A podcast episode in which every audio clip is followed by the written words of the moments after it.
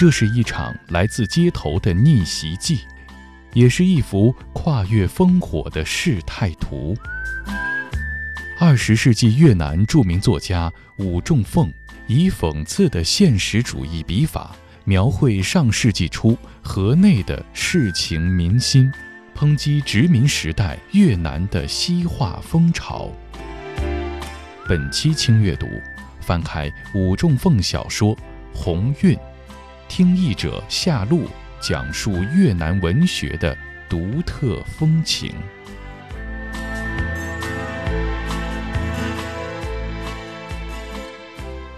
当我们翻开武仲凤的《鸿运》，迎面而来的是东风与西风碰撞融合的时代风情。在人物的西式服装和时髦词汇之下，我们能看到越南传统文化的底色。还能触摸到中国文化的深远影响。译者夏露将这本小说的名字直译为“鸿运”，也体现出了中国和越南山水相连、文化交流密切的特点。在中文和越南文中，“鸿运”都是好运气的意思。小说的一开始，就有一位坐在木棉树下的算命先生，给红毛春做了走鸿运的预言。夏露介绍说，这种命运主题在越南文学中很常见，鸿运的宿命论色彩也和越南历史上一些深入人心的文学作品有关，甚至是对他们的继承和发扬。包括越南人和我们国内有一些教越南文学的人，一般认为“鸿运”翻译成现在这两个字是没有问题的，就红色的“红”运气的“运”。但是呢，近年来呢，对这个书名也出现了不同的声音。嗯，我记得当时这个小说我刚发完的时候，还没有出版的时候，呃，有人告诉我，就是二零一八年十月份，就越南的一个军队文艺杂志，它这个军队文艺有点相当于我们国家的人民文学。然后有一个人就写了一篇文章，讨论说为什么要叫 “sola”，“sola” 就是越南语的这个“鸿运”这两个字啊。这个作者哈，他提供了一个。非常令人惊诧的观点哈，他觉得这个是殖民地时代妓女住的这个房子上用红色的字体写的编号，呃，因为“说”在越南语里面有多重含义，这个“说”它可以指命运，也可以指数字，就是数学的“数”。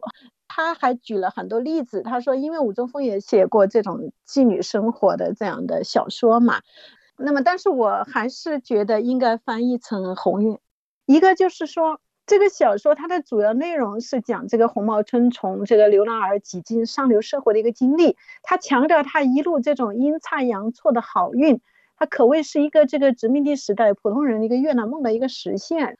这是第一点。第二点是小说中的这个算命先生的作用是非常突出的。第一章算命先生就出场了，是吧？第二章算命先生又给这个副官长夫人也算命，是吧？他在推动这个情节的发展，哈。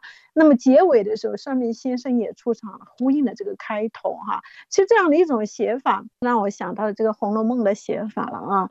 就是《红楼梦》里面的这个十二钗啊、副钗啊这些描写哈，它其实是预设这个人物的这个命运，他先把结尾都写在前头了。那么鸿运他实际上也是这样的，他是算命先生已经给他算好命了，后面好像他是按照这个命运去发展去了哈。第三点非常重要一点就是小说中虽然描写了非常开放的婚恋观，但是他并没有涉及任何这个妓女的描写。所以我想的话，就是说他用这个红字来作为标题，我觉得是不太合适的，跟那个整个书也是不太符合的哈。所以我想还是翻成“鸿运”，红色的“红”，运气的“运”这两个字哈。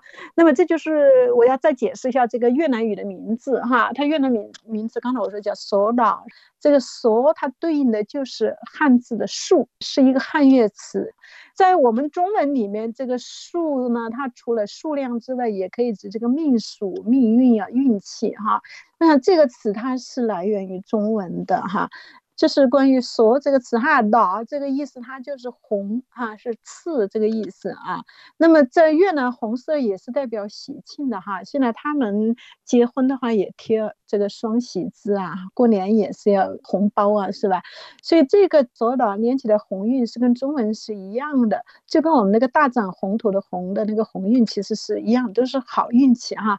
那我觉得这个武中凤他用鸿运来命名这部小说呢，其实他是非常简明的揭示了这个红毛村，他从这样一个流浪儿走鸿运的这样一个故事的这个母题的哈。这个小说开头就写到了这个人行道上木棉树下，上了年纪的这个算命先生坐在那里，红毛村让他算。卦是吧？他问他的生辰八字，哈，算出他是孤儿命，后面又怎么怎么哈？这些好像讨论了他什么时候会走大运啊，什么时候会这个富贵风流啊，甚至是讨论了什么时候会转运，起初会遇到什么，所以好像就是他的命运都是天定的哈。作家不过是顺着这个来介绍罢了哈。我们看到小说中这个阿春的这个跟他相关的一些事件，都是带有这种命运的偶然性的这样一种特点的哈。当然，这样一种宿命论的这个色彩哈，它跟越南的传统文化也是密切相关的哈。越南人跟中国人一样，他是非常的相信命运哈，也相信这个命理八卦的哈。嗯，所以他的历代的文人作家也都形成了一种将这个命运主题写入这个作品中的一种文学传统。我觉得这个鸿运的他的这种，就我们说宿命论的色彩也好，还是其他的也好，就是我觉得他是跟越南历史上一些深入人心的文学作品是相关的，甚至是对他们的一些继承和发扬的。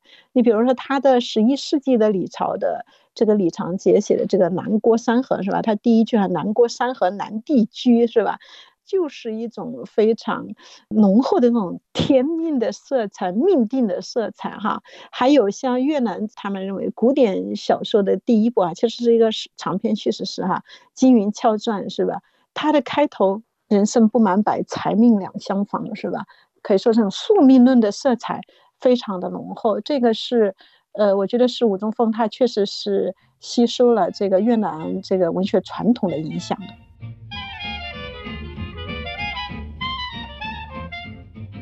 越南文学长期受到中国文学的影响，相关的文学作品也常常被与中国的作品相提并论。不过，从19世纪开始，法国殖民当局在越南实行新的语言政策和西式教育，汉字和南文。逐渐退出越南的历史舞台，拉丁字母标注粤语发音的国语字迎来了它的黄金时期。越南文学逐渐远离汉文化，开始向法国靠拢。到二十世纪初期，吴仲凤生活的年代，随着西方文化的介入和国语字的流行，越南开始盛行翻译之风，大量法国文学作品以国语字为载体被译介和传播。越南文学也开始了它的现代化进程，开始自我审视，开始探寻思想和艺术，形成了不同的艺术观点和文学流派。其中，以批判社会现象、揭露社会矛盾、反映苦难生活为主题的批判现实主义文学派开始出现。小说《鸿运》诞生的时代，正是越南文学现代化最为显著的时代。鸿运所写的人和事。已经和越南古典小说大不相同。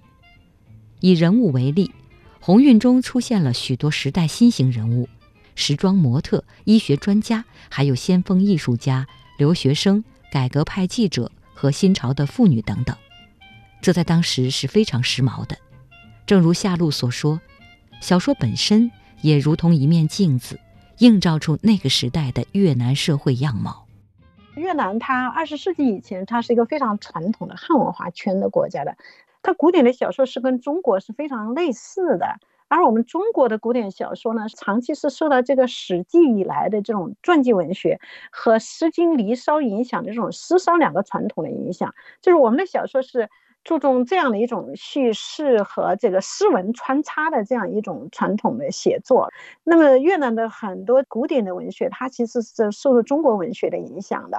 像小说的创作方面，它也是受到中国的影响的。我们中国的古典小说是有文言和白话这样两条道路，而越南就是用汉文和南文，就是汉文就很多是写的这个文言的这个小说，而南文呢，它就是用长篇叙事诗这样的一种嗯形式来写哈。古典的小说，它是受到中国影响非常浓厚的。比如说我们的《三国演义》啊，传到他们国家之后，就是他们有这个黄历一统制这样的一种系列的汉文历史小说。我们的简单新话文言短篇小说集，又影响到了他的传奇漫录这样的一个小说系列哈。还有我们的才子佳人小说，像《金鱼翘传》这种哈，被他们改编成他们的南文的叙事诗的杰作，是吧？我们提到越南古典文学，甚至越南自己提到越南的古典文学，它就是跟中国比的，对它的古典文学最大的夸奖就是说。不亚于中国，跟中国可以并驾齐驱，是吧？就某个人诗写得好，就是说堪比李白，是吧？某个女诗人写得好，就堪比李清照，是吧？但是你看到了这个武宗凤这个时候的话，武宗凤的褒奖是说他是越南的巴尔扎克，他为什么这样去比？那就证明这个小说它已经不同于古典了，受到了这个西方影响的话，直接来说就是受到法国影响的这样一个小说。风格跟过去也不一样了哈，创作的这个手段和它反映的社会面貌和它的内容，小说的内容都非常的不一样了啊。那么最早是把它比成巴尔扎克的是他的一个朋友叫刘仲庐，这个刘仲庐他就是提倡这个新诗的，就跟过去的这个写这个。呃，律诗绝句啊，这或者是他们越南自己六八体传统的是非常的不一样的哈。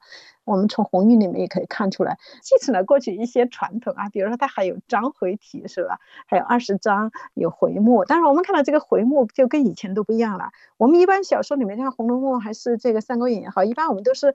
上下两句对仗啊，至少是字数一样的这样的。但是红玉里面基本是三个小标题，它类似一种话剧的这种提示情节的这种作用的一个小标题了。有好像有回目，但是跟过去是是不不一样的哈。它整体的写作是非常不一样的啊。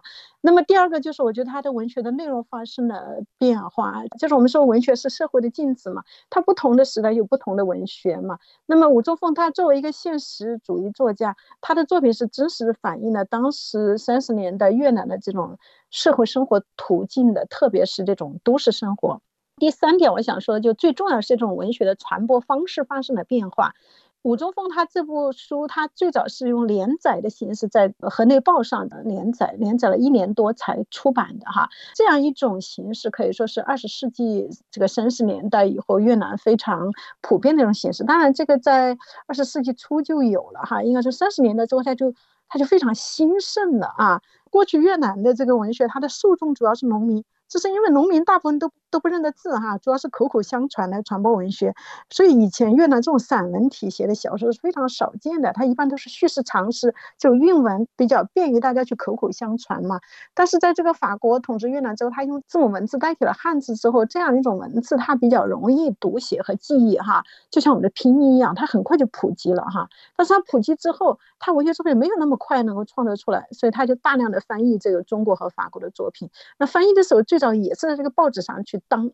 法国，他一八六五年就在这个越南南方创办了第一份报纸，叫《嘉定报》哈。一九三零年代之后，那个报纸就突然间增加到了四百种了哈，就在越南，这个是非常了不起的哈。这个报纸它就涉及新闻、政治、经济、文化、文学、科学、体育、电影、妇女、时装各个各个方面。作家在那个报纸上登一个论文或者短篇小说的稿费，就能让作家有能力过上中等生活了，就是。过去完全难以想象，因为过去大家写作都是为了一种趣味，体现才华，很少去拿它去变现去的哈。这个也是现代化的一个标志。其实我们中国也是这样的，就是报刊业的发展对我们现代文学的发展是起了很大很大的一个作用的。而前面我也介绍到，就是武宗凤他辍学之后，就是在这个。报馆上班哈，他的第一部作品就是在一个叫《午报》的这个报纸上发表的哈。那么武中凤也是因为在这个《午报》工作那段经历，就促使他走上了这个创作道路。而且这个报纸是不仅是编辑出版他最初的几部短篇小说，还向他展示这种都市的生活方式、世界主义和现代办报的这种方法。而这些东西是一直持续到他生命的最后的阶段的。所以我们说，这个报刊业发展之后。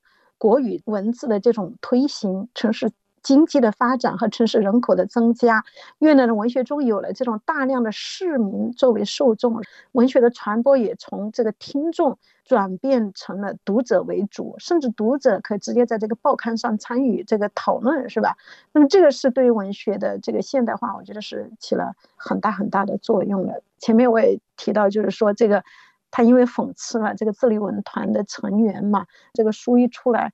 就有人写文章去批驳他哈，然后他自己也拿起笔来反驳，是吧？在这个报纸上进行论争，是吧？这样一种论争其实还是促进了一种文坛的这种交流的啊，我觉得这是他文学现代化的一个非常重要的一个现象也好，标志也好，是非常突出的。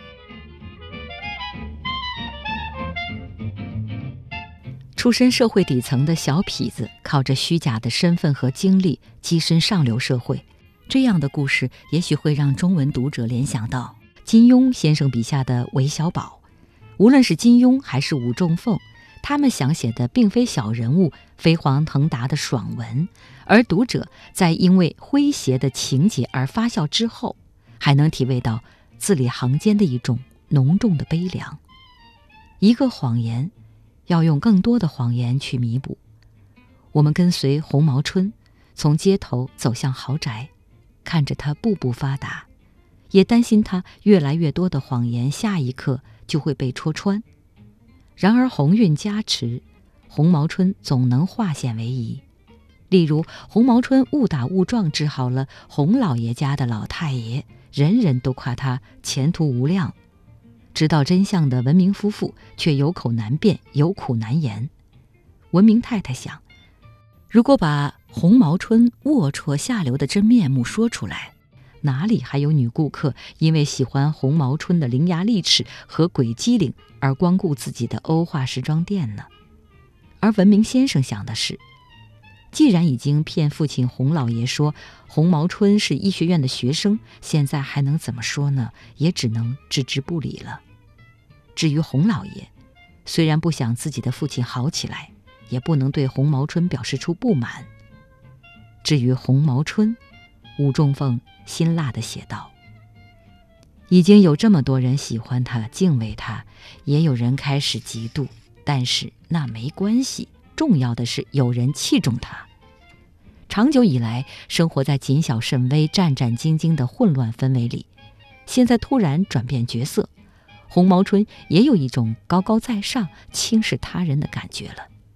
按常理来说，一些谦逊之人容易被轻视，因此红毛春就越发骄傲，越发装出一种特别发迹的样子，而他也越发得到大家的敬重。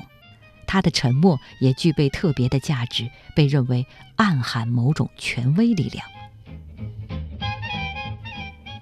上流社会的人们。出于私欲，包装利用红毛春，而红毛春看穿了他们文明外衣下的虚伪，反过来利用这些人的弱点，一路走鸿运，从一个街头流浪儿，迅速跻身上流社会，甚至成为民族英雄。大结局戛然而止，红毛春的谎言没有戳破，却让小说透出更为浓重的荒诞与讽刺意味。红毛春呢，他一路走鸿运哈，最后这个名利双收，抱得美人归哈。就像我前面说的，他是一个殖民地时代的越南梦，就是像过去科举时代这种朝为田舍郎，暮登天子堂的这样一个梦，是普通人都想做的一个梦。只不过是吴宗凤这个时代呢，越南取消了科举制度，不能再做这样的梦了。科举时代我们考上是真凭自己的才能考上啊，那个要成为一个梦是可以成真的哈。那么红毛村的这个梦会不会后来被戳穿呢？是吧？作者为什么要这样去安排呢？哈，我想就首先说这个小说它其实就像我前面说它的这个每一个标题啊。它的回目啊，它不是像我们过去的这个对仗式的回目，它是三个小标题，有种这种像戏剧一样，它这个小说实际上有种戏剧化的风格的啊，带有一些戏剧的这个成分在里头哈。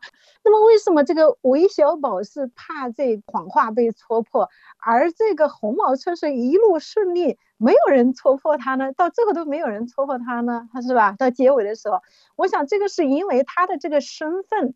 他之所以能够，就是说他变成什么社会改革家，变成医生，又变成什么用网球好像成了这个救国伟人，是吧？他的这一切一切，其实并不是他自己主观上是编造的，对吧？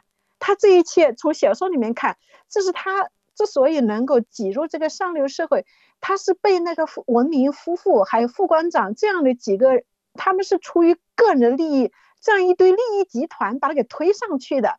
那么既然他们把他推上去了，他们就不会自己打脸去揭穿他去，对吧？他如果揭穿他，他这些人就会有问题的，对吧？所以加上洪茂春他自己也是还是非常的努力哈，那么去有一些才能，好像能够体现到他的这个身上去了哈。那么最后他一直没有被揭穿，一直没有从这个高台上被坠落下来哈。我觉得这是好像更显得这个作品充满了这个荒诞和讽刺的意味。这个其实就是有点类似这个皇帝的新装一样嘛。但是问题是，红毛村的得到的一切，嗯，虽然说他自己也有一些专营的这种成分在里面，但是他主要不是他个人，他是这个体制。我们如果说用体制这个形式的话，当然并不是说越南当时有这个体制哈，就说这样的一种社会现象。这个文明夫妇和这个副馆长是这些人，他们各自都要打自己的算盘，是吧？为了各自的利益，然后这样让这个红毛村阴差阳错，是吧？一步一步的走上这个上流的阶层里面去了。而他本身确实是在这些人推他的方方面面，他确实还具备一点才能，虽然说没有他们吹捧的那么厉害，是吧？但他其实还是具备一些这些，比如说他。他们认为他是一个医学院的学生的时候，那他确实还掌握了一些医学的东西，因为他卖过药很多年的药嘛，是吧？他熟悉这个药的功能，这些东西当然跟一个专业的人士是没有办法比，但是他比普通人强。那么一般的这个普通人是是很难识别他的，在尤其过去这个越南这个整体教育，呃，还比较落后的那样一个年代，这就正说明了，就是越南它那个年代它是处在一个新旧交替的年代。就你可能稍微有一点点知识，比普通人稍微强一点，你就可以蒙混过关了。如果再有人把你往上推，像这个文明服务和副馆长这样把他往上推的话，他就会坐上那个高高在上的那个宝座去，他就很难掉下来了。当然，这个就更说明了这个社会是一个多么 可笑的、多么荒诞，那么这个讽刺意味就更浓了。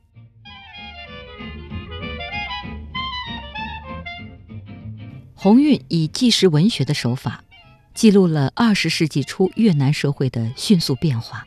除了前面提到的新职业，小说中还出现了许多新潮的越南语词汇，比如进步、科学、社会改革、女权、体育运动、文明、新潮和欧化等等。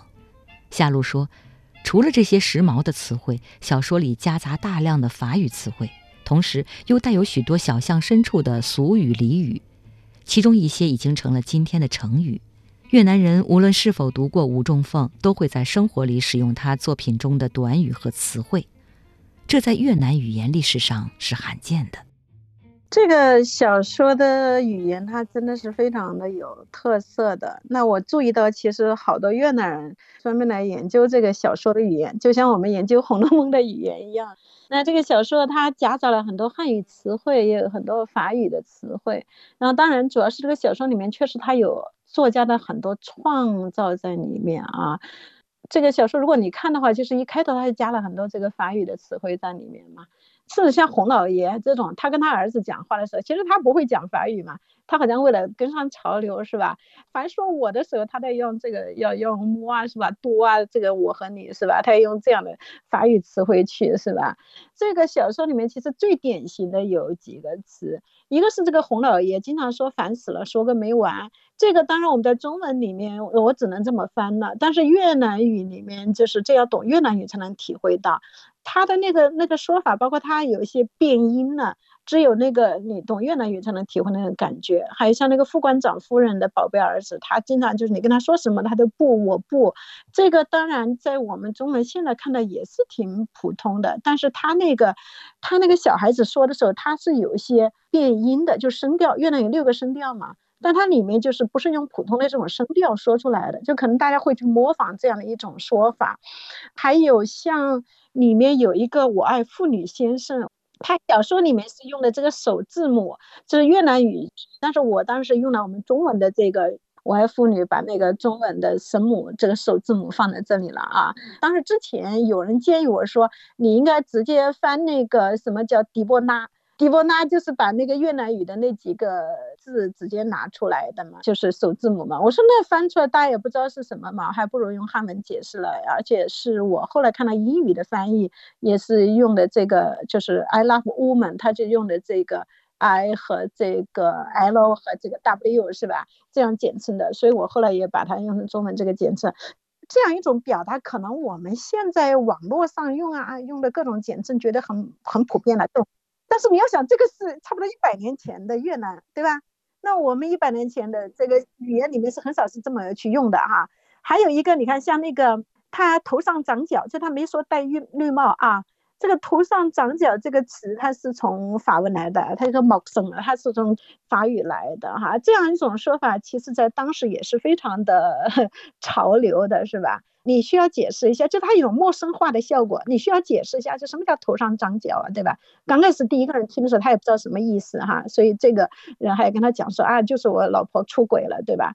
就是类似这样的很很多的这种词，包括就是呃，他对服装的那个新潮服装的一些命名，纯真啊、征服啊、两绿啊、等一分钟的助手啊，这是非常时髦的一些词哈，甚至是包括像女权这样的词，这个当时都是非常时髦的。嗯，我们现在就是好像觉得司空见惯了，但是在当时来讲，确实它是，甚至连文明这两个字、欧化这两个字。也当时都是非常的 一种陌生化的先进和时尚的那种感觉的，是它引领了很多这种呃新词汇进入到这个越南人的日常生活中的。嗯，但是有一点就是说，可能对我们中国的观众或者听众来讲的话，嗯，有点不太方便理解，就是因为我们不懂越南文，我们好像不太能够体会到这种原文的这个含义。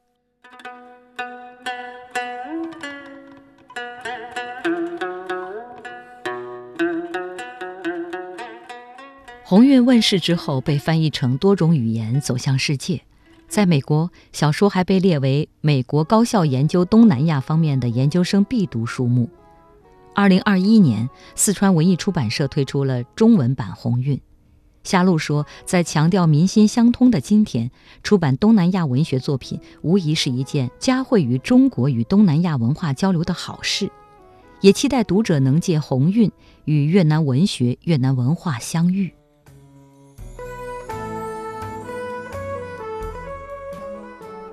以上是微言絮语版本的轻阅读。本期轻阅读，我们翻开的是武仲凤小说《鸿运》，听译者夏露讲述越南文学的独特风情。